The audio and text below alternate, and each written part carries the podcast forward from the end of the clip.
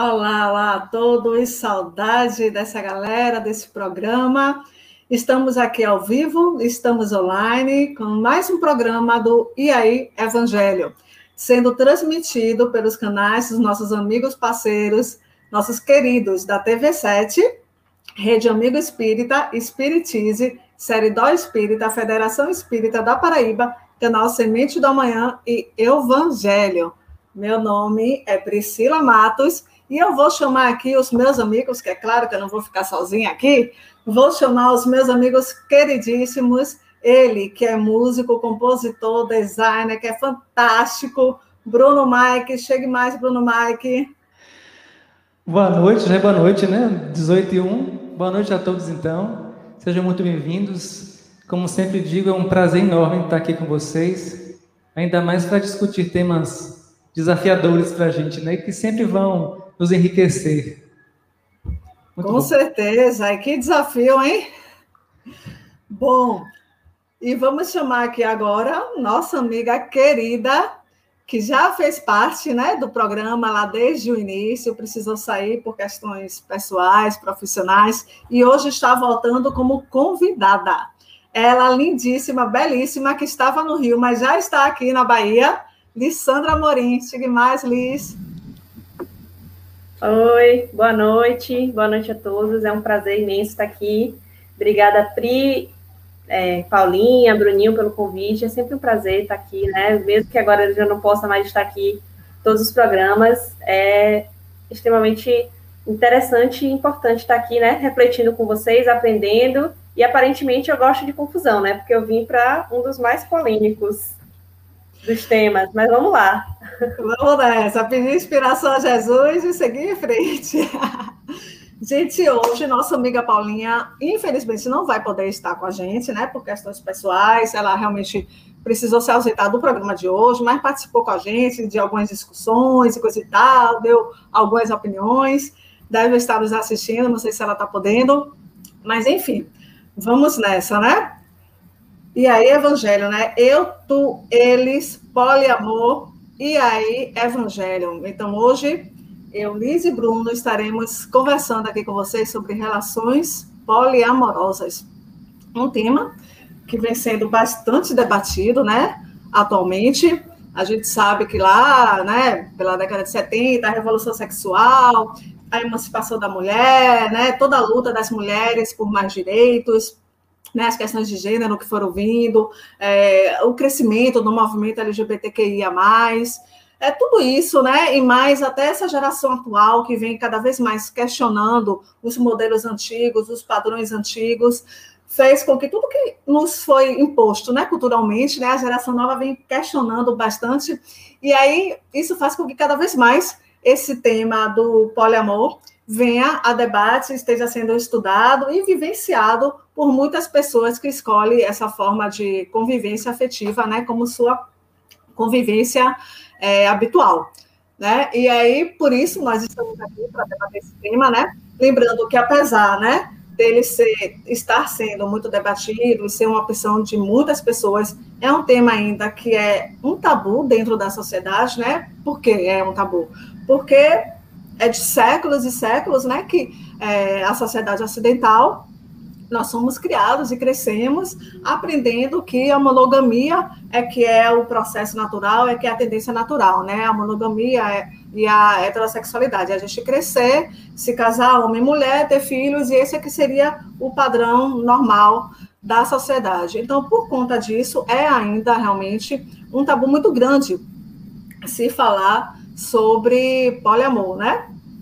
Apesar disso, nós estamos aqui enfrentando esse desafio, falando sobre poliamor, e desde o início, né, quero deixar é, de cara bem claro o nosso lugar de fala aqui, né, é, que é um lugar de fala de pessoas que são, falando por mim, falando por meus amigos, né, Bruno e Liz, que me autorizaram a falar em nome deles, de pessoas que são monogâmicas, né, que escolheram essa opção de vida da monogamia. Então, a gente não fala como alguém que vivencia a experiência do poliamor, né?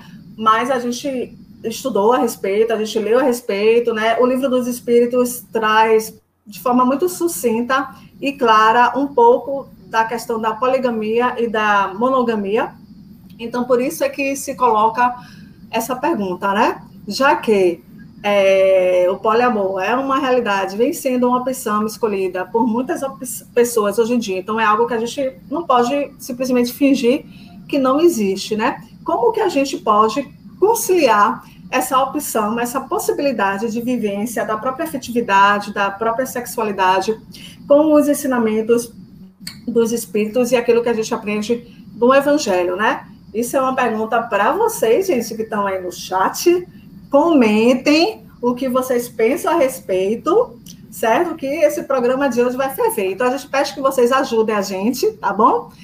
Dando opiniões e falando o que sabem a respeito. A gente vai tentar ser o mais imparcial possível, embora a gente saiba que não existe imparcialidade total, né? Mas vamos tentar analisar o tema à luz da doutrina espírita.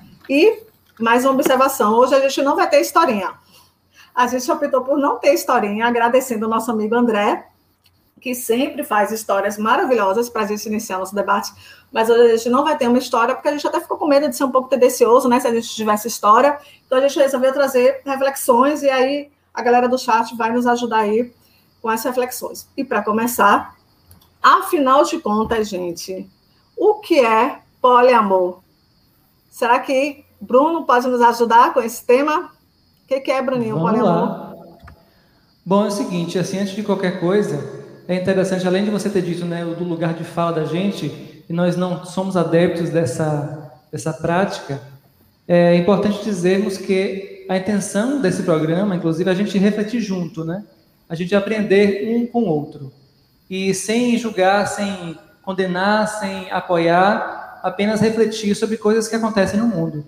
Esse é o nosso papel aqui, para a gente, todos nós juntos, aprendermos como caminhar nisso aí. E também, assim, dentro desse assunto, eu acho que é importante a gente dizer e principalmente compreender que a sexualidade humana é uma coisa muito ampla, muito diversa e de uma complexidade que a gente não tem noção ainda. Não é à toa que cada ano que passa, a necessidade de incluirmos uma letrinha a mais naquela sigla né, LGBTQIA+, porque realmente cada vez mais a gente tem essa compreensão de que é, a sexualidade humana, a mente humana, ela é muito vasta e muito complexa. Então, tendo isso em mente, a gente, a gente também não, não é, é bom ter isso em mente para a gente não cair na cilada de querer, como eu falei no início, julgar os outros, né? Dizer o que é só, só a forma que eu entendo que é correta, que é a que deve ser seguida. Eu acho que não é por aí que a gente trabalha e não é por aí que o Espiritismo ensina a gente a caminhar. E aí, dentro dessa diversidade que eu falei, para nossa reflexão de hoje, né, é interessante a gente diferenciar aqui três conceitos básicos que a gente vai, durante o programa, falar sobre eles, que são relacionamento aberto, poligamia e poliamor. O relacionamento aberto, como a gente pesquisou, né, é quando de modo consensual o casal hétero ou homoafetivo ele entende que os parceiros podem possuir e exercer desejos sexuais por outras pessoas, sem, no entanto, né, se envolverem emocionalmente com elas.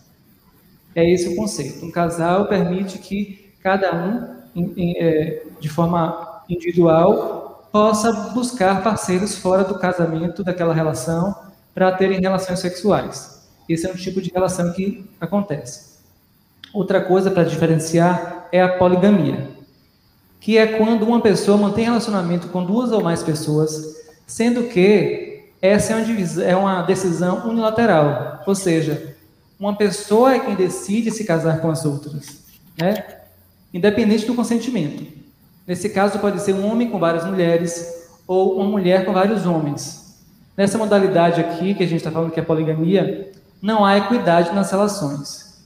Em alguns países, inclusive, a poligamia ela é permitida e reconhecida legalmente.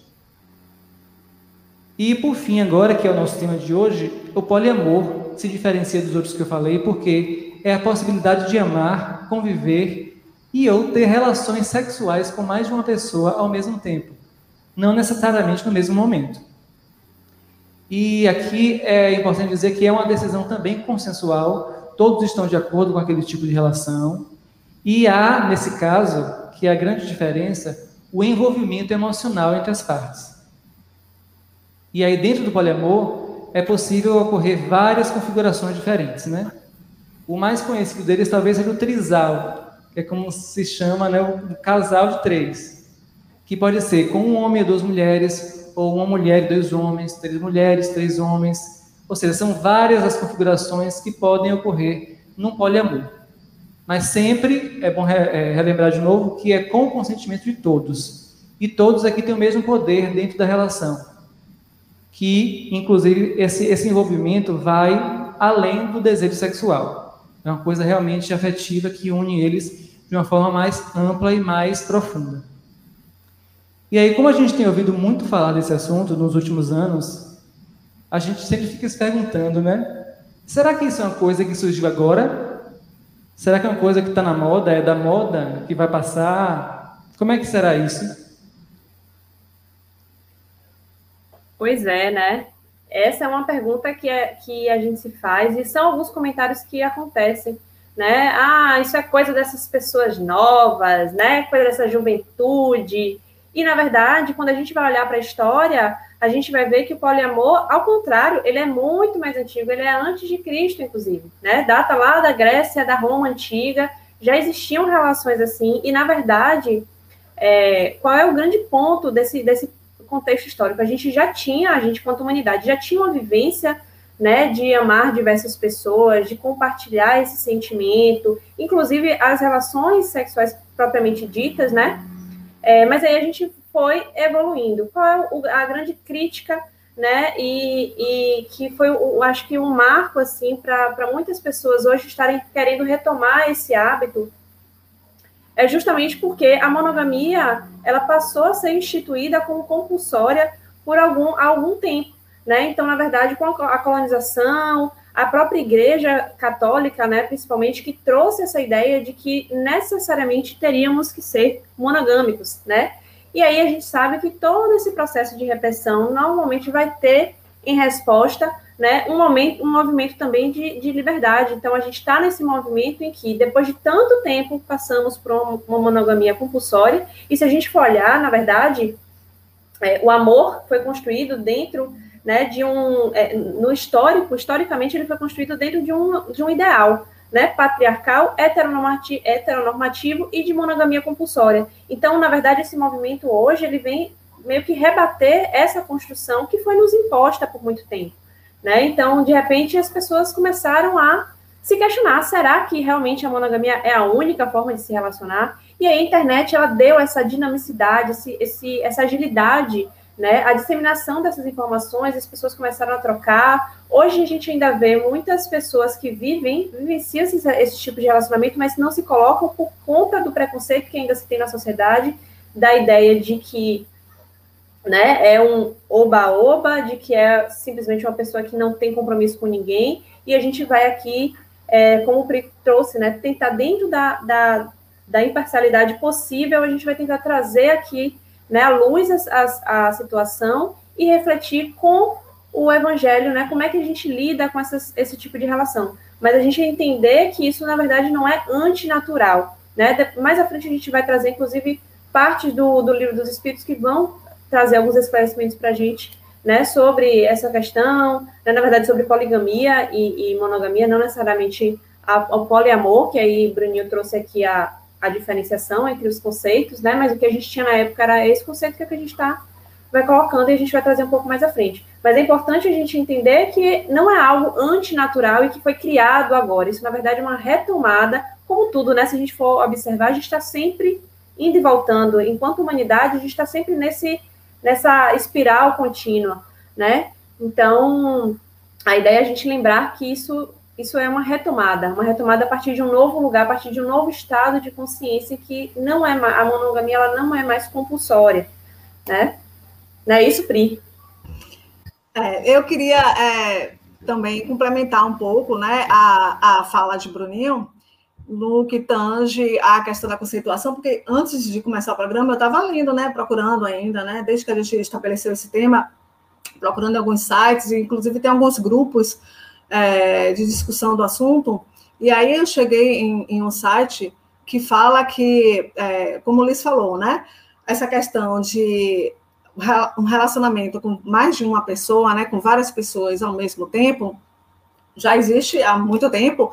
E o que os poliamoristas, né, eles dizem que há de diferente no poliamor é que hoje o poliamor traz princípios éticos que, pelo que eu entendi estudando, e aí quem tiver aí no chat pode trazer contribuições e me dizer se eu estou certa ou se está errada, mas pelo que eu entendi estudando, esses princípios não eram tão observados antes, né? Que inclusive por conta desses princípios, hoje o poliamor é chamado também, né? Eles gostam muito de serem denominados dessa forma, como não monogamia ética, né? Uma relação ética não monogâmica. E o que seria isso? É um relacionamento onde, né, como o Bruno falou, uma pessoa pode amar mais de uma pessoa ao mesmo tempo, mas com base nos quatro princípios básicos que são sinceridade, é, igualdade, todas as pessoas são tratadas igualmente, respons responsabilidade e consentimento. Né? Então, numa relação poliamorosa, tem que estar presentes né, é, esses quatro princípios que são igualdade, responsabilidade, consentimento e sinceridade, que é, em outros tipos de relação é, aberta, inclusive quando se, na época da, da Revolução Sexual, se declarou a questão do amor livre coisa e tal, é, não tinha tanta preocupação assim com essa questão desses princípios. Então, por isso que hoje o poliamor também é denominado como uma relação ética não monogâmica. E aí, trazendo um pouco a questão até, né, pensando em termos de relacionamento, um pouco do que a doutrina espírita nos traz, o livro dos espíritos, lá na terceira parte, na parte sobre as leis morais, traz a lei de sociedade, né? E traz a lei de sociedade como uma lei natural. O que significa isso, né? Explicando para quem de repente não conhece ainda, né? Que se a lei de sociedade é uma lei natural, significa que é uma lei criada por Deus que está escrita em nossa consciência. E que se está escrita em nossa consciência e é uma lei natural, então desde sempre o ser humano, as pessoas procuraram viver em grupos, né? Desde antes, bem antigamente, desde a pré-história, até porque para a gente sobreviver é mais fácil sobreviver em grupos do que sozinho enfrentando a natureza selvagem. Então é lógico, né? Até uma decorrência lógica que se procure viver em grupos do que sozinho, por uma questão até de sobrevivência. E assim foi indo, né? Então, é muito natural que o ser humano queira estar em grupos, família, comunidades, para se desenvolver. Lembrando que esse desenvolvimento é coletivo, né? A gente se desenvolve em grupos e a gente precisa, né? O livro dos Espíritos traz isso, que a gente precisa estar se relacionando socialmente para progredir, mas a evolução também é um processo individual, né? A gente precisa do outro para progredir, mas a gente processa a nossa relação com o outro aqui dentro da nossa cachola, né? E aí vai evoluindo a partir daí. Então, quando a gente une né, a lei de sociedade, né, com a lei do progresso, que também está presente na terceira parte do livro dos Espíritos, a gente entende que estar se relacionando é uma condição para a gente evoluir. Daí vem os diversos tipos de relacionamentos, relacionamentos sociais de uma forma geral, os relacionamentos familiares, os relacionamentos afetivos, sexuais, profissionais, etc. São extremamente diversas as relações que se estabelece numa sociedade, ainda mais considerando uma sociedade que está cada vez mais complexa como a nossa, né? Mas aí eu vou fazer outra pergunta e outra provocação aí para a galera do chat. Daqui a pouquinho eu vou ler as perguntas do chat e a gente vai tentando responder, viu, gente? Ó, Paulinha! e a gente vai tentando responder, que é, né? Para que, afinal, a gente se relaciona afetivamente. A gente já sabe, né? Eu trouxe aqui de forma bem sucinta, depois vocês vão estudar lá no livro dos Espíritos, que a gente precisa se relacionar para progredir. Mas, afinal, de forma mais prática, para que a gente se relaciona afetivamente? Será que meus amigos podem também dar uma ideia sobre isso? Hein, o que, que você acha? Pois é, né? Para que, que a gente se relaciona a gente aqui, de novo, está falando do relacionamento afetivo, né? Pri trouxe aí a lei de sociedade, as relações estão todas interligadas. É, e aí eu trago que a própria Joana de Ângeles, nela, em diversas obras, ela vai trazer o quanto que é, vai complementar esse, esse conhecimento que está lá no livro dos Espíritos, que vai trazer o quanto que as relações elas é, nos ajudam no nosso crescimento e evolução espiritual. E aí a gente bebe um pouquinho da filosofia, da ciência, né, enquanto doutrina espírita, e a gente tem um grande é, contribuidor, né, digamos assim, de teorias psicológicas, que é Carl Gustav Jung, e Jung traz é, nas suas obras que o objetivo do relacionamento em si é a individuação, ou seja, é a compreensão é, é a, a, o processo de síntese da personalidade do indivíduo. Então, a gente entra numa relação, e é bem interessante a gente perceber isso, porque a nossa sociedade, ela prega de uma forma que a gente entra num relacionamento afetivo para ser feliz, para se sentir completo, como se fôssemos seres incompletos, né? E aí Jung vai trazer, e, e, e eu trago Jung porque ele também é um dos, dos, dos teóricos que Joana sempre referencia nas suas obras, ele vai trazer justamente esse esclarecimento de que, na verdade, o, o objetivo de uma relação afetiva amorosa normalmente é que a gente se ajude. Então, o processo individual são dois seres completos, que não se complementam, são dois seres completos, que quando juntos transbordam e se ajudam mutuamente, né? É, se ajudam se a crescer nesse processo, né? A ganhar, é como se fosse dar realmente um impulsionamento no processo evolutivo. Então, quando eu me relaciono com alguém, eu estou aqui pegando na mão dela e dizer, vamos juntos crescer e evoluir, né? O objetivo em si é esse. Não é para a gente se tornar felizes para sempre, como é, muitos dos contos de fadas trouxeram para a gente a ideia, né? Então, acho que a gente é, ainda está é, amadurecendo a nossa ideia do que, que é um relacionamento, para que, que eu, ser humano, me relaciono, né? Qual é o objetivo dentro da minha jornada enquanto ser espiritual. Então, é bem interessante a gente primeiro partir daí, né? Para que, que eu estou me relacionando? Porque a partir daí é, é, é, justamente a primeira reflexão que vai direcionar o como que eu vou, né, me relacionar nesses, nessas, nos, nos processos, enfim, e como é que eu vou, é, digamos assim, vivenciar essas relações para o meu crescimento. Né? E é interessante que Joana traz no livro Despertar do Espírito, só vou ler um, um trechinho que ela fala do, do, relacionamento, quando ele é psicologicamente maduro, ele sempre está sustentado é, pela lealdade de convivência, no qual os propósitos que vinculam os indivíduos entre si são discutidos com naturalidade. Né? Então, é bem importante, é, alguns princípios aí que Pri trouxe de um relacionamento poliamoroso, na verdade, é de um relacionamento normal, mas é porque como a gente veio desse modo que era nos, né, que foi nos é, imposto por muito tempo, muitas pessoas começaram a, a, enfim, questionar, enfim, mas assim, é legal a gente começar a pensar, né, qual a, a base, né, e a gente tem diversos tipos de amor, né, gente, assim, eu já li uma vez, acho que a filosofia, enfim, de que a gente tem diversos tipos de amor, e como é que a gente compartilha esse amor? Não sei se os meninos ajudam nisso, eu queria ler aqui alguns comentários que estão no chat, Liz.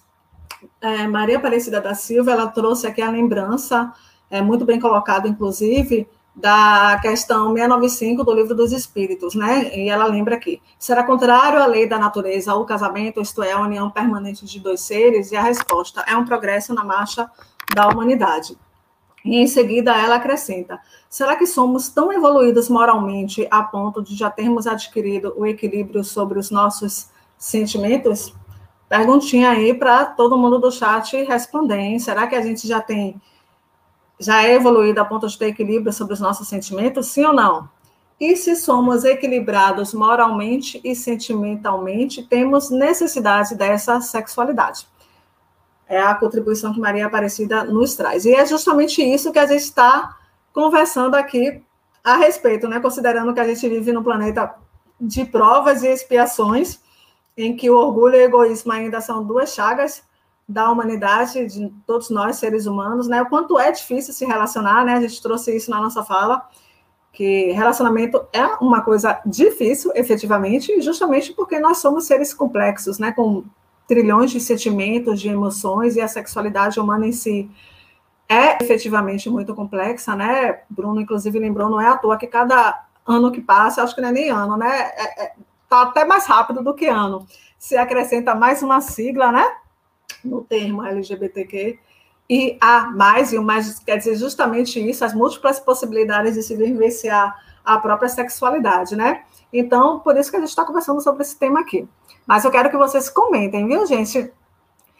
E aí eu lembro aqui, né, pensando sobre esse assunto, eu tive curiosidade também de pensar nos tipos de amor, né? Já que o tema é amor, é um mar muito poliamor, né? Os poliamoristas dizem que é um mar muito mais de uma pessoa. Mas o que é amor, afinal, né? E aí, retomando o conceito grego de amor, existem diversas classificações para o amor, mas é, os conceitos mais conhecidos são aqueles que nos falam do amor eros, o amor filos e o amor ágape. Eu vou explicar de maneira bem sucinta aqui, para a gente relembrar o que, é cada tipo de amor, né? Que isso é importante para a gente chegar à nossa, nossa, à nossa reflexão. Não é nenhuma conclusão, porque a gente não vai concluir nada aqui, né? Mas é para refletir mesmo, né? O amor eros é aquele amor que representa aquilo que a gente deseja, né? Eu amo aquilo que eu desejo. E normalmente eu desejo aquilo que me falta, aquilo que eu não tenho. Então, se eu não tenho, eu desejo. E se eu desejo, eu amo. Então, o amor eros, ele se identifica muito com o objeto do desejo, certo? Por sua vez, o amor filos, né?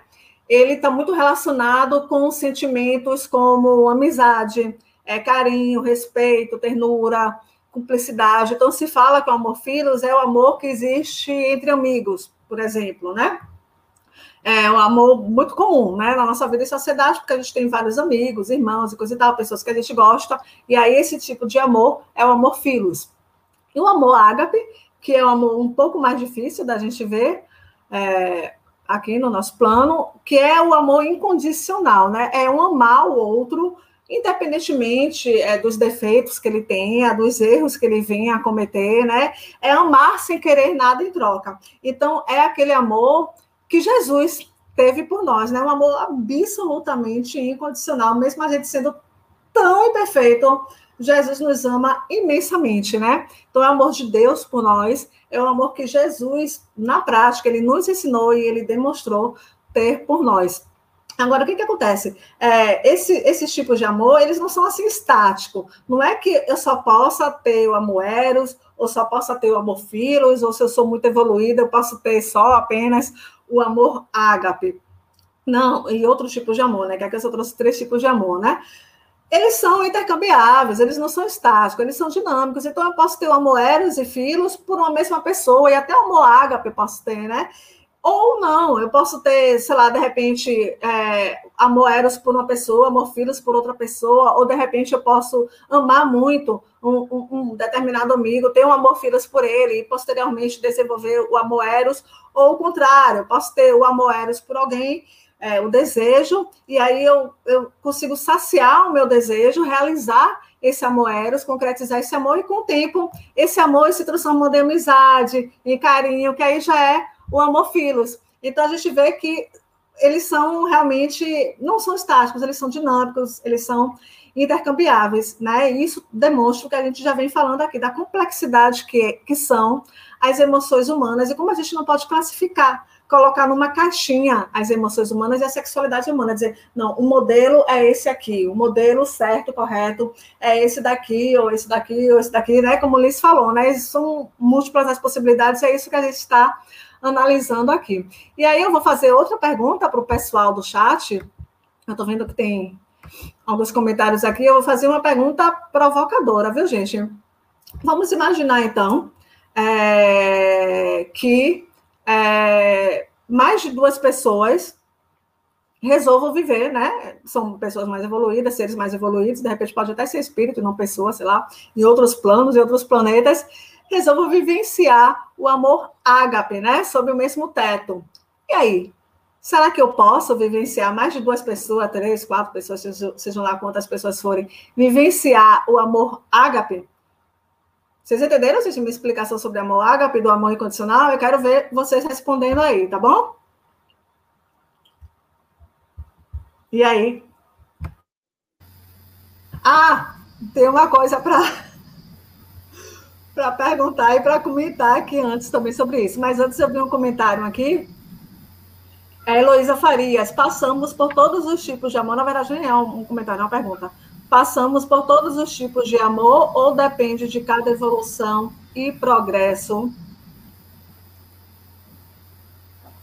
Eu acho, eu entendo, depois me corrija, viu, Bruno? Ele, se eu estiver errado, e outra pessoa no chat aí também pode me corrigir. Eu acredito que a gente passa por todos os tipos de amor. Eu tenho um amor de amizade por Bruno e por Liz, e tenho amor eros por outras pessoas. Aí, como eu falei aqui, de repente posso ter amor eros por outra pessoa e, de repente, no desenvolver da relação, isso virar amizade, carinho, ternura. E a tendência, né, a gente está evoluindo para desenvolver o amor ágape, que é o amor incondicional, por toda a humanidade, por todos os seres, né? Que foi o amor que Jesus nos ensinou. Então a gente está caminhando, estudando, aprendendo e discutindo aqui, porque a meta é o amor ágape.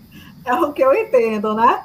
Tem, então, inclusive, né? É, algumas pessoas falam que o tipo de amor que temos aqui na Terra, que seja mais próximo desse ágape que a gente falou agora, seja o amor materno, né?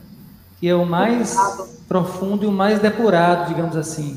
Só que ainda assim, é, o estágio desse amor ágape é, vai muito além disso. Hein?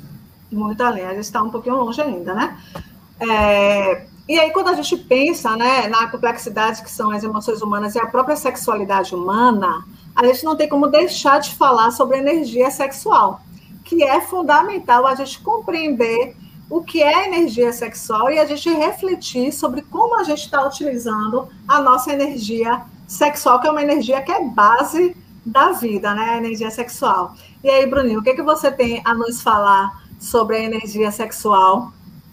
Quando a gente fala da energia sexual, eu enxergo que essa é a, a grande questão de reflexão sobre esse tema poliamor que a gente trouxe aqui.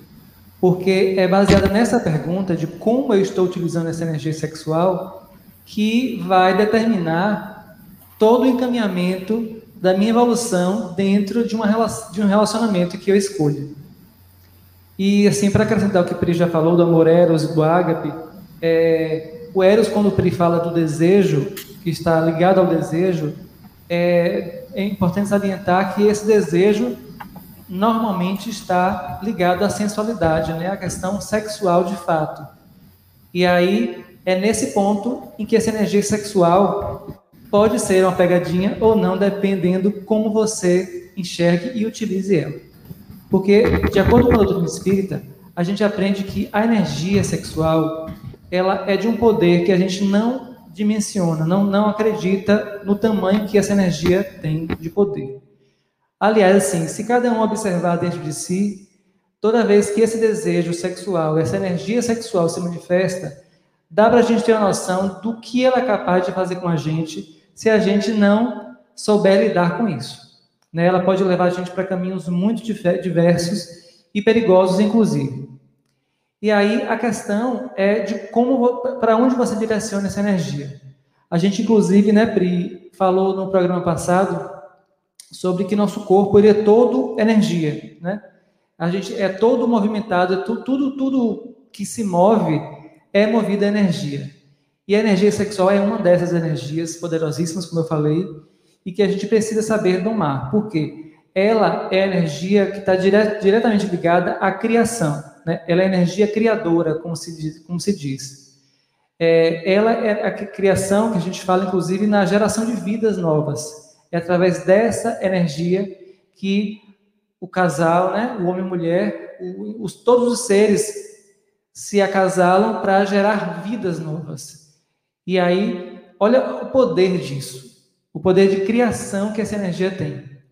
E aí, se a gente delimita essa energia a ponto de apenas para satisfação de prazer físico, a gente está minimizando o poder dessa energia. Por isso que a gente, é, a gente convida vocês, cada um, em qualquer momento da vida de vocês, que vocês se virem é, em dilemas com essa energia sexual, com relacionamentos, eu acho que essa é a pergunta que a gente deve se fazer. É, como é que eu estou, como é que eu vou usar isso para minha vida? Isso vai me trazer que, que, que tipo de consequências? São positivas? São negativas? É, vão me gerar muito mais dificuldades? Ou vai me levar para um caminho de evolução maior? Eu acho que essa é a grande questão que a gente não pode se perder. E a gente sabe que os prazeres físicos que a energia sexual provoca, eles não são duradouros, são muito passageiros e não preenchem o indivíduo de uma forma completa, né, em sua plenitude, para ponto de você realmente evoluir moralmente. E é nesse ponto que o perigo mora. Se você se vincula, porque a energia prazerosa, a gente sabe o poder também que isso tem, que isso é muito atrativo, e por isso que tantas pessoas caem nessa cilada de apenas quererem cada vez mais saciar esse desejo físico, elas acabam tendo consequências muito negativas não é à toa que pessoas se viciam facilmente com esse tipo de prática, que podem levar a quadros psicológicos muito deprimentes, inclusive. é, isso que o Bruninho falou ele é extremamente importante, né? A gente ter consciência, a gente está aqui trazendo esclarecimentos, é para ter consciência e cada um faça escolha de acordo com né, o, o seu processo. É, e aí teve uma, uma pergunta que Pri, Pri, fez no início, aí acabou é, antes, né? Depois ela acabou trazendo a pergunta do chat. E aí eu vou resgatar essa pergunta que Pri trouxe sobre a possibilidade de duas pessoas vivenciarem juntas, né, de duas pessoas não, de mais de duas pessoas, no caso, né, de diversas pessoas, é, viverem sob o mesmo teto, sob um amor ágape. Então, seria uma relação que não tivesse interações sexuais, por exemplo. Não é que elas estivessem ali compartilhando o prazer de estar juntas, uma cuidando da outra. É, e aí, eu já faço a interface com o comentário da Lohane aqui, que já trouxe uma coisa, ah, então a família acaba, então, seria isso. E, na verdade, Lohane, a gente tem uma nova forma, são novas conformações de família. E aí é muito engraçado, né? Porque eu, a gente, eu fui me lembrar de um capítulo no Nosso Lar, no livro Nosso Lar, lá de a saga de André Luiz, né? Que é o primeiro da, da, da saga dele. E aí eu me lembro que na época que eu li pela primeira vez esse livro, é o capítulo 38, o, o caso do Tobias, né?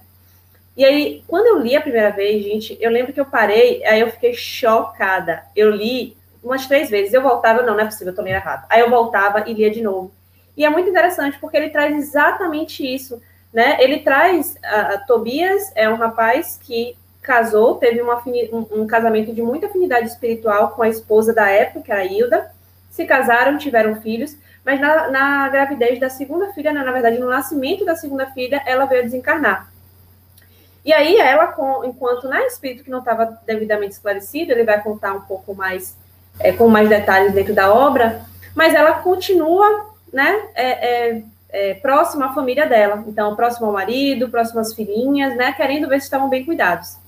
E aí, em um dado momento, o, o esposo Tobias ele dispôs a uma outra mulher, né, Luciana, que é uma mulher que tem muito amor pelos filhos dele, deles, e, e começa a cuidar de Tobias e das filhas da desencarnada, né, da mulher que foi desencarnada. E aí ela é tomada de muito ciúme. E aí ela é acolhida, então, pela avó dela, né? A avó dela vem até ela e traz esse, esse ensinamento, mas como que você vai maldizer uma mulher que está cuidando dos seus filhos?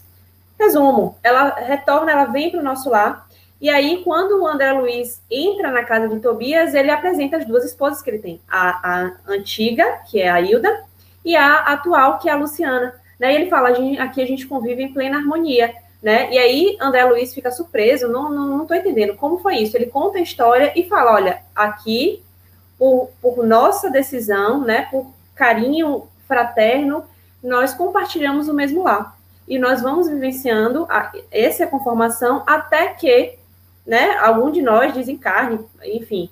E aí, mas eles trazem quanto isso é comum, né, em nosso lar, quanto existem núcleos com conformações diferentes da que a gente está acostumada, né? Então, na verdade, é, a gente já tem lá nos anos 40, né, uma referência que já trazia isso. E aí, vou reforçar aqui, não, não havia compartilhamento dessa energia sexual porque já era um, né, num, num, não vou nem dizer num patamar mais evoluído, mas era já num outro plano. Então, a gente está falando aqui de compartilhar o amor, né, e, e há sentimento, há cuidado, né, então é interessante a gente perceber como isso já estava descrito é, na própria literatura espírita, né, e com isso a gente não está dizendo, Lohane, estou vendo que tem alguns comentários aqui, mas eu, eu pedi para os meninos darem uma lida aí, mas só respondendo a Lohane especificamente, né, que ela colocou o que fazemos então com a, com a monogamia que foi instituída por Deus. Na verdade, a gente tem que a monogamia por muito tempo foi compulsória, e aí hoje a gente está vendo que existem outras conformações de família, né? E aí o que a gente está trazendo é o poliamor é uma forma de conformar uma família, sim. Existem famílias que são conformadas com um trisal, como foi colocado aí por Bruno é, previamente, com filhos, né? E, e, se dá uma convivência diferente. A gente está no momento de novas conformações da família, né? E aí a, a gente está discutindo aqui é como que a gente lida, qual a consciência que a gente precisa ter, como é a troca da energia sexual. Será que se eu trocar com cinco pessoas é a mesma coisa de trocar com uma?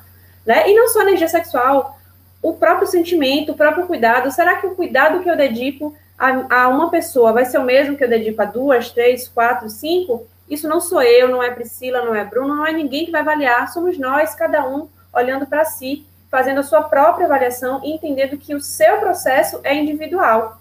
Né? Ele tem outras pessoas agregadas, mas ele é individual em si. Né? O nosso, a, a nossa evolução espiritual ela é, é, individual. Coletiva, porque como o Pri colocou, né, ela agrega outras pessoas, a gente precisa dessas relações. Mas o nosso processo é individual. Vai lá, Pri. Eu queria ler mais algumas perguntas que estão aqui no chat. Não sei se a gente vai conseguir dar conta de responder tudo, até porque a gente também está estudando, a gente também está aprendendo, gente. Esse tema foi, acho que, o mais desafiante desde que a gente começou esse programa. Eu comentei isso com o pessoal, todo, todos nós falamos, nossa, gente, que tema difícil.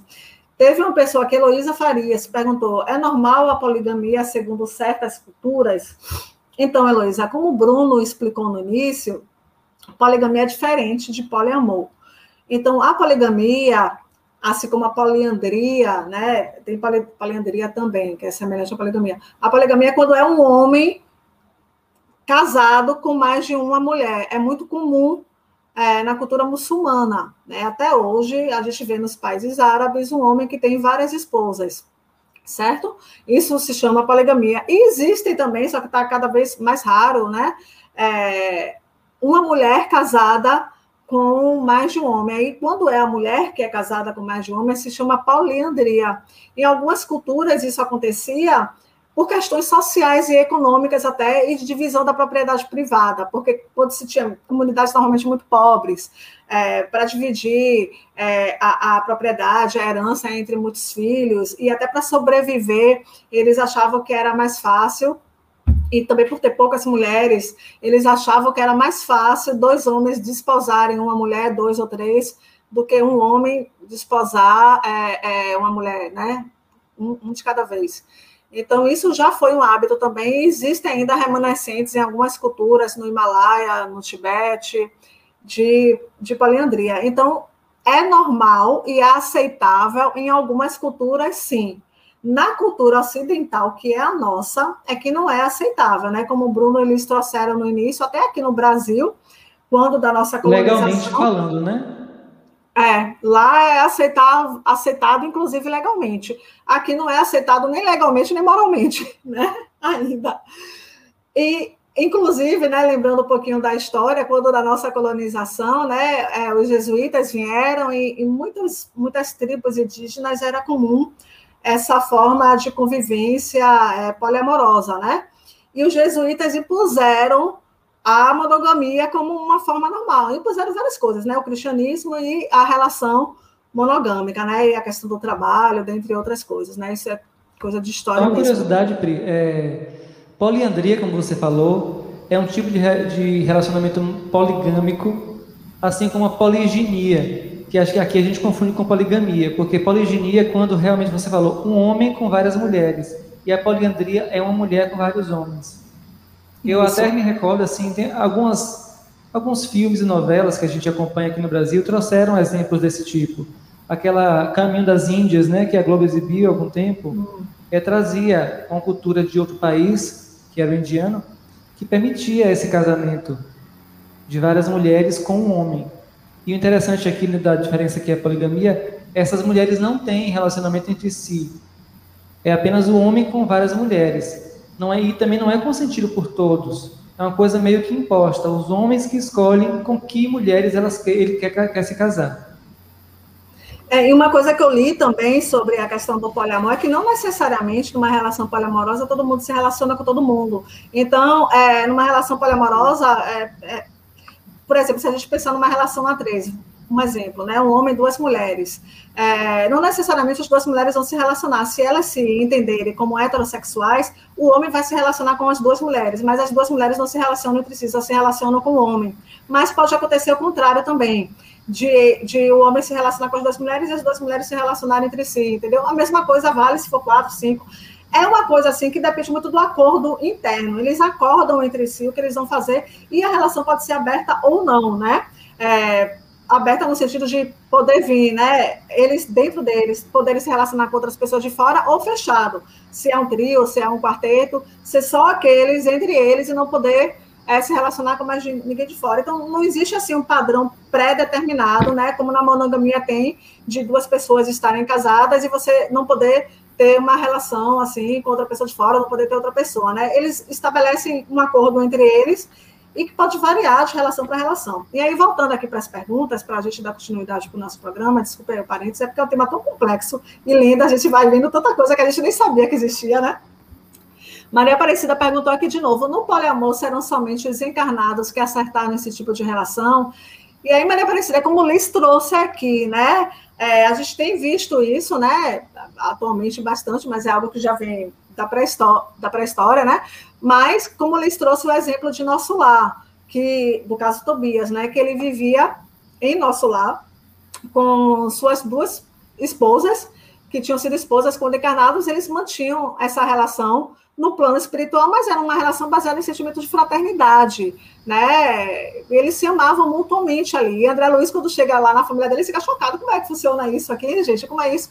E aí ela vem e esclarece. Não, é uma relação baseada em sentimento de fraternidade. Isso também é poliamor, porque o poliamor não necessariamente vai envolver a relação sexual, né? No nosso plano aqui de encarnado, é um pouco considerando que a gente ainda tem muitos desejos, é um pouco mais difícil, eu acho, embora eu acredite que exista, a gente viver uma relação poliamorosa sem ter relação sexual. Mas pode existir, pode acontecer, porque inclusive tem pessoas que não têm desejo sexual, né? Tem pessoas que é, têm desejos românticos, querem estar com alguém, mas não têm desejo sexual, né? Existe isso, que são pessoas assexuadas no caso. Então pode haver poliamor é, no, no plano espiritual, sim vivenciado de forma é, fraterna, indigna, como pode existir poliamor no plano espiritual, que a gente sabe que existe nos livros de Manuel Filomeno de Miranda, é, que aí, inclusive, já não se encaixaria dentro do conceito de poliamor, que eles trazem o princípio da igualdade, do respeito e do consentimento, né? E da sinceridade. Mas a gente sabe que no plano espiritual, os livros de Manuel Filomeno de Miranda trazem que, na verdade, são grupos que se reúnem para fazerem orgias sexuais, né? Que é diferente do que as pessoas que são poliamoristas falam que é o poliamor, que a gente confunde muito e acha que necessariamente será uma relação promíscua. Mas isso. não é, gente, não é isso. É o que é desculpa. Não, não nada, não. É, é, só porque eu achei que tivesse terminado. Eu queria fazer um comentário sobre um, uma pergunta, né? Na verdade, um comentário aqui da Maria Aparecida ainda, né? Acho que até em, em ela, ela coloca assim: se não nos conhecemos como deveríamos, não estamos somente atendendo ao modismo sem pensar o que causamos a nós e aos outros, sabemos mesmo o que é o amor ou estamos só atendendo ao instinto sexual animal? E isso é imprescindível. Essa pergunta que você fez, Maria Aparecida, é muito importante da gente se fazer, né? E, e acho que o, o, que a gente está é, tentando aqui é trazer o esclarecimento, mas a gente já falou algumas vezes e a gente reforça a importância do autoconhecimento. E a gente tem que pensar que a gente está numa sociedade de tanta, tantas pessoas estão tão desconectadas de si que a, a gente existe um risco, sim, de algumas pessoas estarem usando uma relação poliamorosa, assim como tem pessoas que usam relação monogâmica para preencher um vazio, né? Então a gente está nesse momento das, enquanto sociedade de maneira geral. Então realmente a gente precisa avaliar se é o modelo certo para a gente, né? Então acho que é, independente do modelo ser monogâmico, ser não monogâmico, até para entrar na relação, a gente precisa refletir como é que está o meu amor comigo, como é que está a minha relação comigo mesmo, né? E aí, eu estava conversando com uma amiga sobre isso, que não é poliamorista também, mas ela trouxe uma reflexão que eu achei bem interessante, né? Assim, uma relação, mesmo a dois, ela é em si poliamorosa, se a gente, né, transcender um pouco a ideia, porque vai ter o meu amor por mim, vai ter o meu amor pelo, pela segunda pessoa e vai ter o amor da segunda pessoa por mim. Então, existe realmente um um acordo aí e, e existe um encontro, né? Então, assim, a gente, ele precisa ser, quando a gente se relaciona afetivo, amorosamente, a gente tem um objetivo de, de crescimento, de evolução espiritual, mas a gente precisa partir de um lugar de muito alto amor, de muito, muito alto conhecimento, de entender que eu não vou me submeter a uma relação que não me cabe para estar com aquela pessoa, né? A pessoa só aceita se for um relacionamento aberto, só aceita se for uma, um poliamor, e aí eu vou me submeter. Não, né? Então, que parta sempre de um momento, de um processo de extrema autorreflexão, né? De profundo conhecimento de si, dos seus limites. A gente precisa saber quais são os nossos limites quando a gente está se relacionando com qualquer tipo de pessoa, né? Em qualquer modelo. Então, isso que, que a gente está reforçando aqui, né, esses acordos, é sempre consensual, o que a gente vi, viu na história é que por muito tempo a gente tem uma sociedade que, embora tenha aí a monogamia como compulsória instituída, existiam diversas relações é, é, poligâmicas, só que sem consenso, porque né, a nossa cultura criou essa ideia de que os homens traíam e que as mulheres ficavam em casa. Então, tudo isso a gente vai refletindo e vai tentando entender que a base é o consenso. Estão todos de acordo, né? Então, o autoconhecimento, ele vem é, desse, desse processo. E aí, de novo, a gente está aqui trazendo as, algumas informações para trazer consciência e a partir dessas informações a gente refletir e ver, cabe para mim, não cabe, né? Será que esse é o modelo ideal de relacionamento? Então, é importantíssimo que a gente faça e faça essas perguntas que, que a Maria Aparecida trouxe para a gente. E é interessante também, Liz, é, a gente perceber que, como, como qualquer tipo de relacionamento, o poliamor vai trazer muitas dificuldades também para pessoa, as pessoas ali envolvidas enfrentarem. Também como é um, um relacionamento monogâmico, como a gente está acostumado. É, a questão é como cada um vai lidar e vai desenvolver aquilo para o seu benefício próprio, né, para a sua evolução individual. E com outro também, isso é, acho que é fundamental. Bom, já caminhando aqui para a parte do e aí, evangelho, né? Quando a gente estava, mais antes, querendo falar algumas coisas, quando eu estava estudando esse assunto, né? Uma coisa assim que eu venho pensando muito, né? No fundo, o que todos nós queremos, independentemente do modelo que a gente esteja de relação, seja uma relação monogâmica, seja uma relação poliamorosa, seja heterossexual, homossexual, LGBTQIA+, ou não, enfim, independentemente do modelo é, de relacionamento, todos nós, seres humanos, queremos amar e ser amados. Todos nós, seres humanos, queremos ser felizes.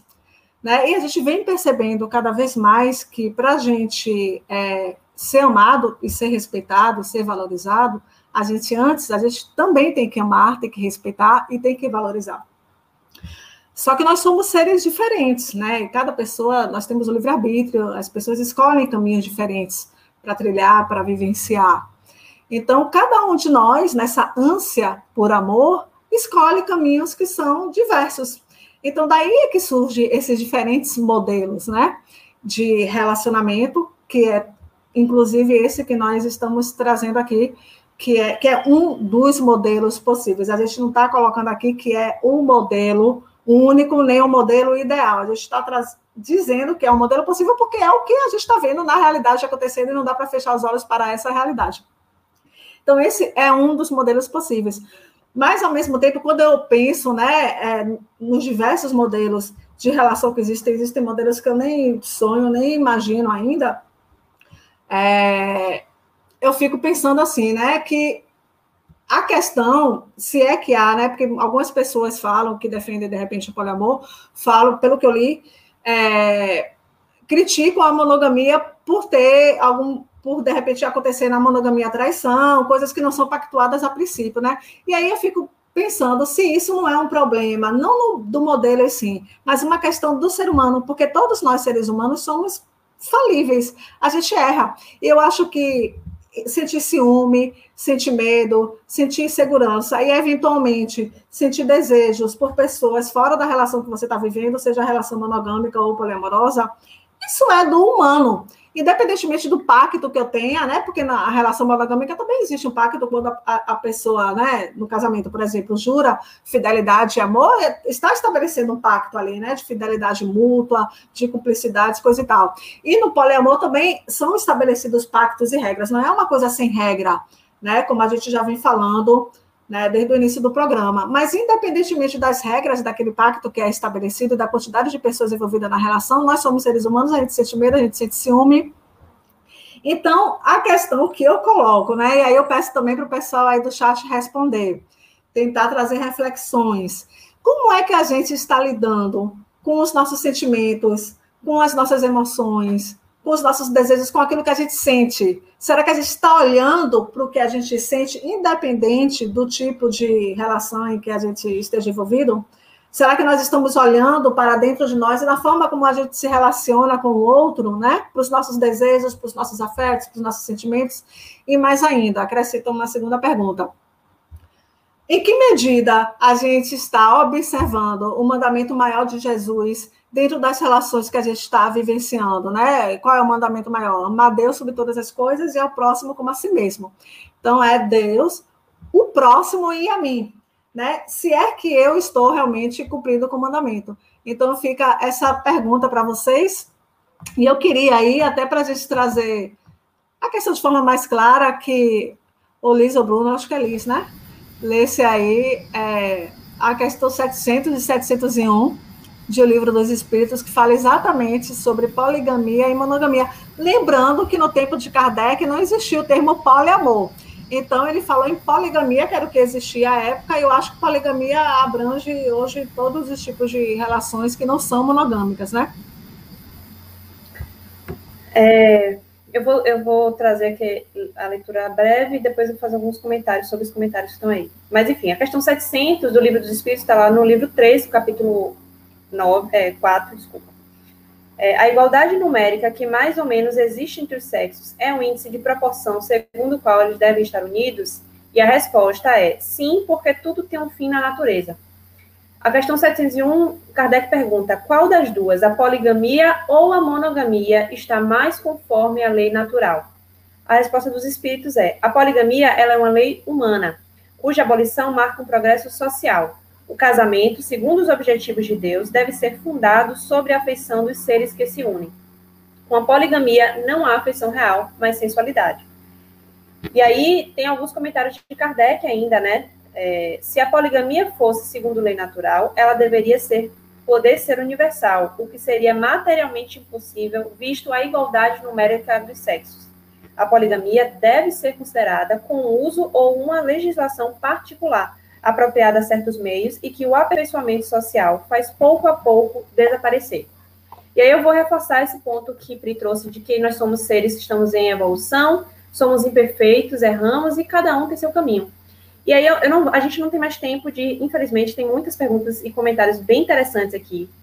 É, eu dei uma olhada e as pessoas têm perguntado, né? Um relacionamento compartilhado é, sexualmente depende muito, né? Não, não pode ter a ver com carência tem aqui, né? Será que no atual estágio evolutivo é, o poliamor não estaria sendo praticado de forma equivocada? E aí eu quero trazer uma reflexão, né? Lembrar, na verdade, para a gente o, aquela clássica cena em que as pessoas iam apedrejar a mulher adulta e Jesus pergunta: quem nunca pecou, que atire a primeira pedra. A gente não está aqui para julgar. As nossas reflexões aqui não são no sentido de olhar para o outro e dizer: olha, ele está errado, ou isso ou aquilo. Estão no sentido de vamos olhar para si, vamos olhar, eu vou olhar para mim nas minhas relações. Existem diversas relações monogâmicas totalmente pautadas na carência. Então, volto a, a, vou retomar minha fala do início que eu falava qual é o objetivo da relação. Se eu vou buscar na minha relação, seja ela monogâmica, poliamorosa, qualquer tipo, o preenchimento de um vazio, de, fruto de uma desconexão comigo, né, que aí, no caso, vai representar carência, pode ser qualquer modelo que eu escolher, ela vai ser uma relação fruto da carência.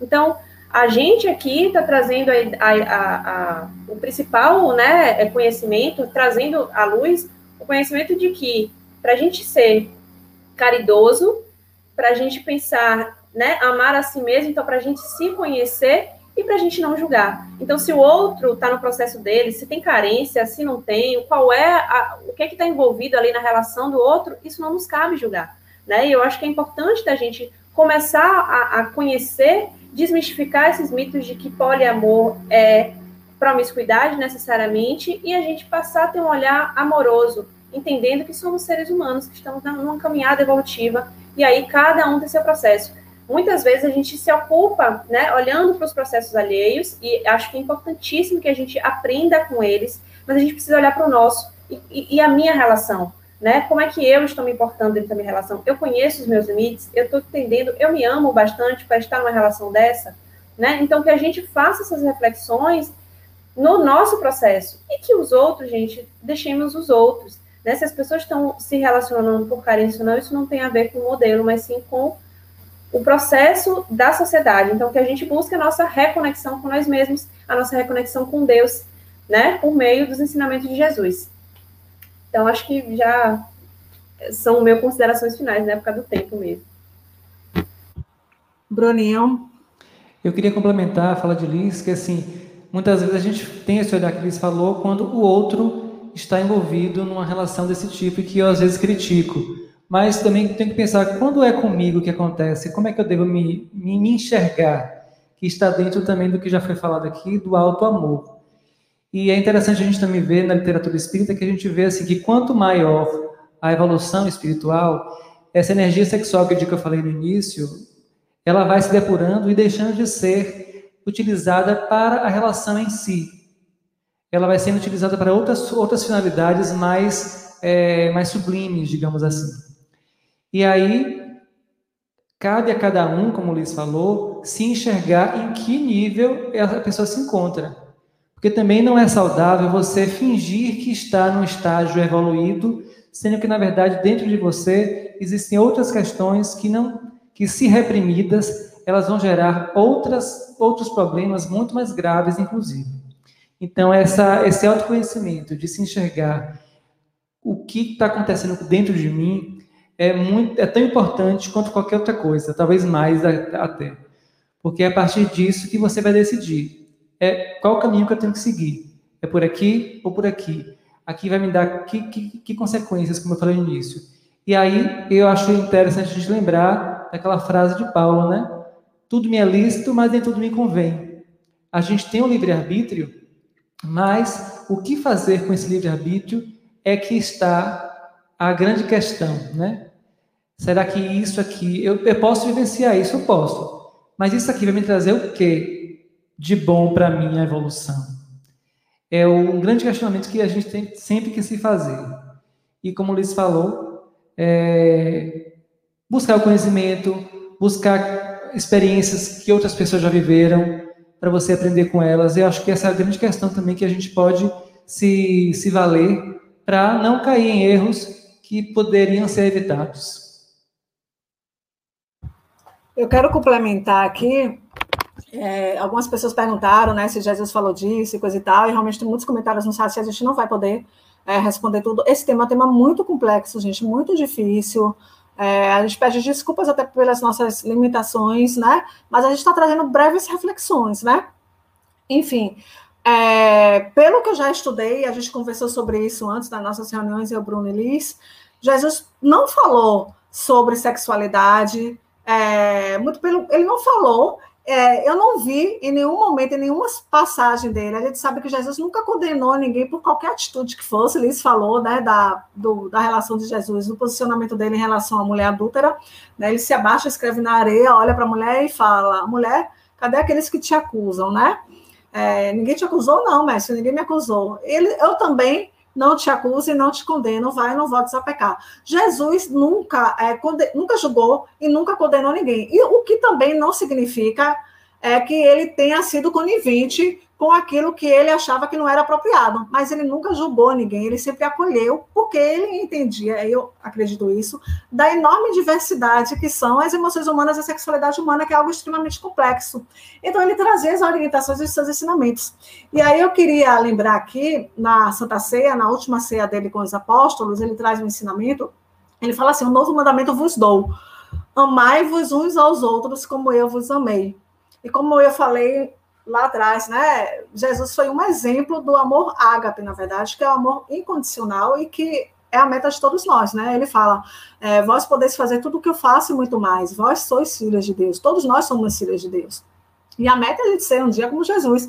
E se a gente tem Jesus como modelo, a gente vê que Jesus ele não julgou e ele não condenou ninguém. Então, por mais que a gente não entenda e não compreenda, né, a gente tem dificuldade de entender um modelo que é diferente daquele com o qual a gente cresceu aprendendo que era, entre aspas, o certo, o aceitável, o normal, né? Se a gente for seguir o exemplo de Jesus, a gente não vai julgar, não vai condenar ninguém, a gente vai aceitar que as experiências humanas, elas são as mais diversas possíveis, E no final das contas, as experiências vão nos conduzir no nosso processo de evolução, porque a gente aprende com as experiências. Então, não existe certo ou errado. Eu não acredito que existe certo e errado. Existem experiências, existem escolhas. Eu tenho meu livre-arbítrio e eu vou escolher e vou agir, vou colher as consequências das minhas ações. Vou cair, vou levantar, vou cair, vou levantar, mas vou aprender lá na frente. Aí, se eu tomei um caminho aqui e não foi bom, aí eu vou tomar outro caminho a colar e aí a gente vai tentando, experimentando e evoluindo, porque a única fatalidade que existe no universo é a lei do progresso, que nós todos estamos fadados à felicidade.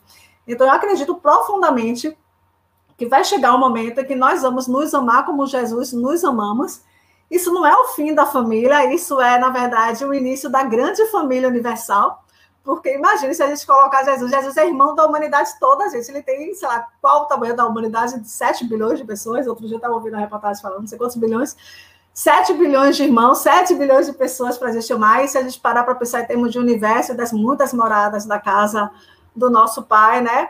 Então a gente vai ampliando, na verdade, esse amor. Não é o fim da família, é uma ampliação do amor. Né? É isso que a gente queria trazer de reflexão aqui, e eu me recordo última coisa que eu vou falar, né, sobre essa coisa também do não julgar, é, principalmente quando a gente não entende, não compreende, é que tem uma conversa de Emmanuel com Chico, né, que Chico Xavier, não estou me lembrando agora qual é o livro, gente, mas assim, Chico Xavier, ele pergunta para Emmanuel é, por que, que João Batista, né, porque Jesus falava que dos nascidos de mulher, João Batista era o maior, não sei se vocês se lembram disso. E aí Chico pergunta para Emmanuel por que, que João Batista, que é, era o maior de todos da, da época, era o espírito mais evoluído, ele morreu de uma forma tão trágica, ele foi degolado, né? Ele foi preso e degolado, né?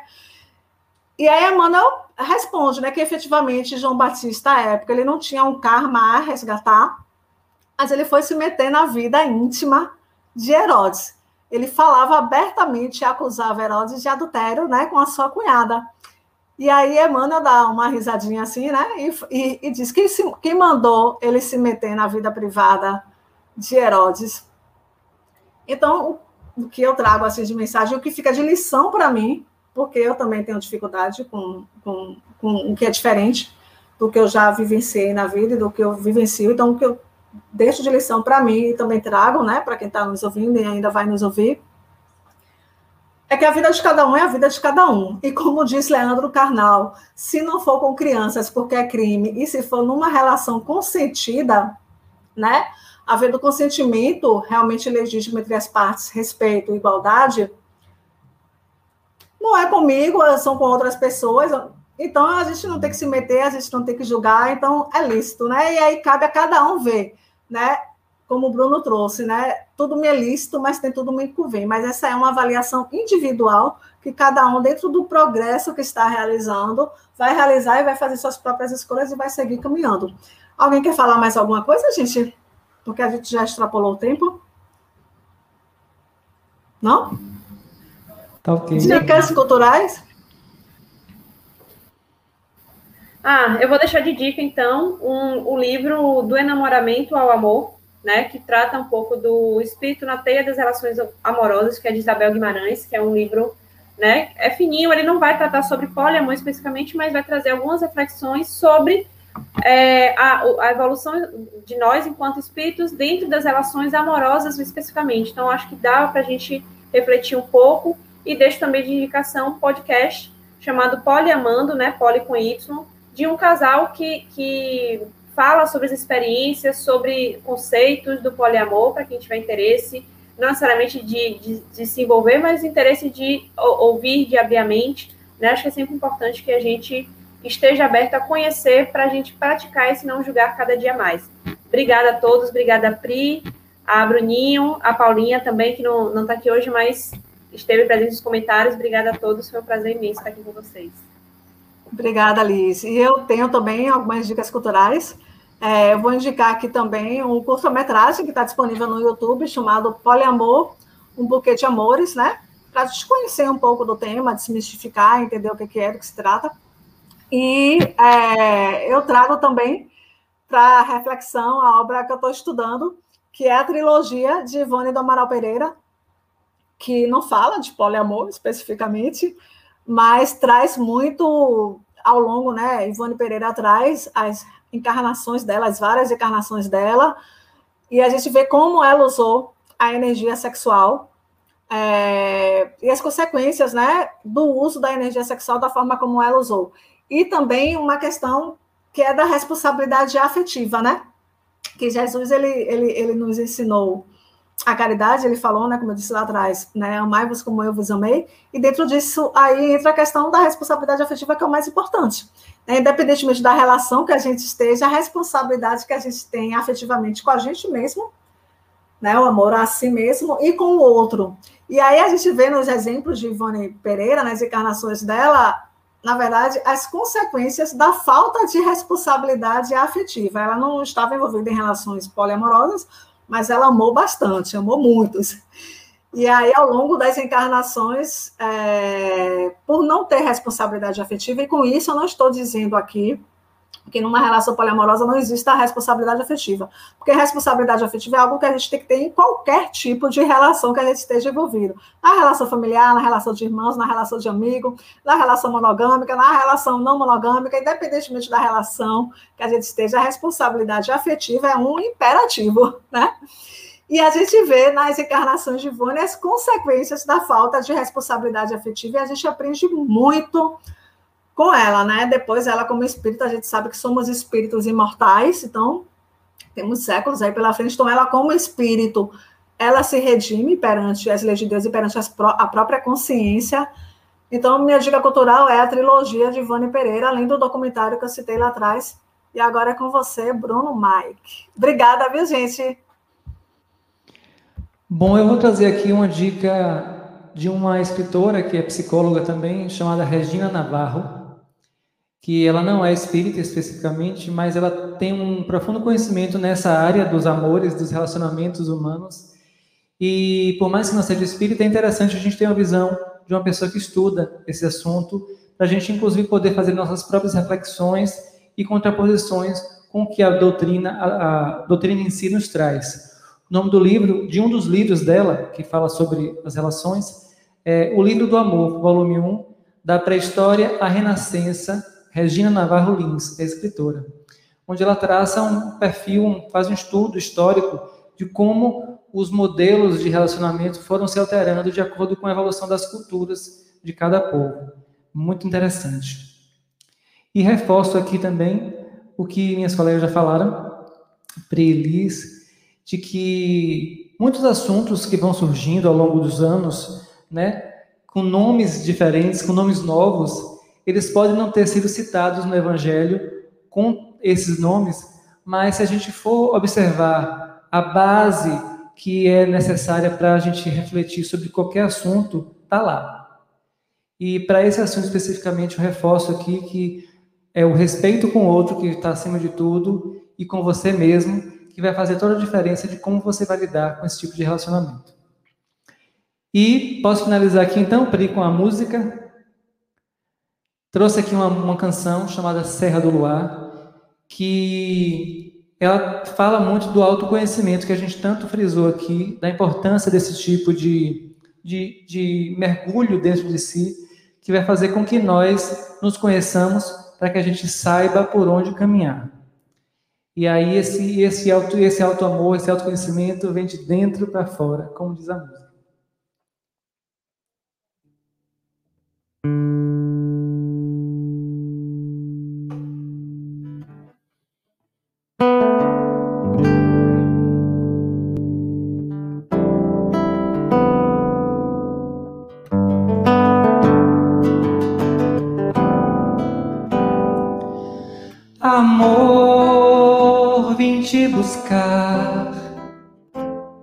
Em pensamento.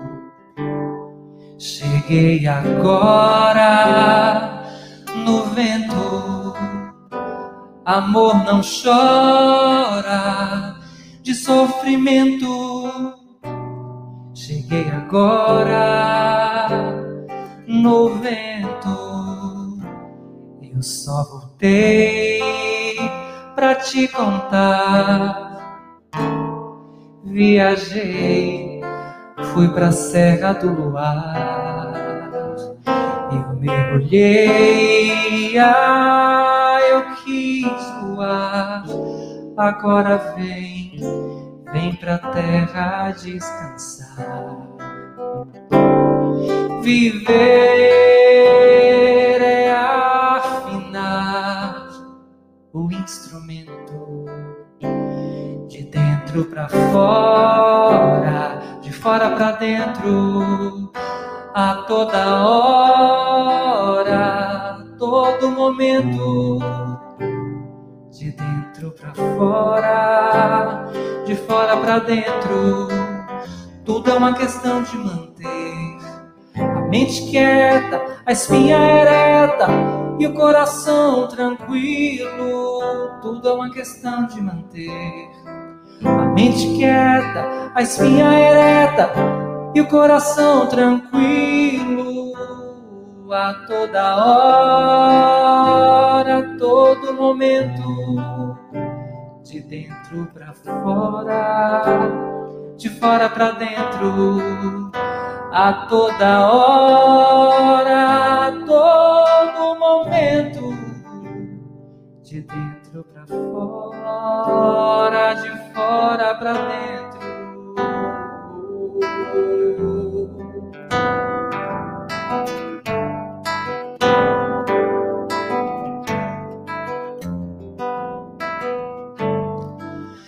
Tudo é uma questão de manter a mente quieta, a espinha ereta e o coração tranquilo. Tudo é uma questão de manter a mente quieta, a espinha ereta e o coração tranquilo a toda hora, a todo momento, de dentro para fora de fora para dentro, a toda hora, a todo momento, de fora para dentro.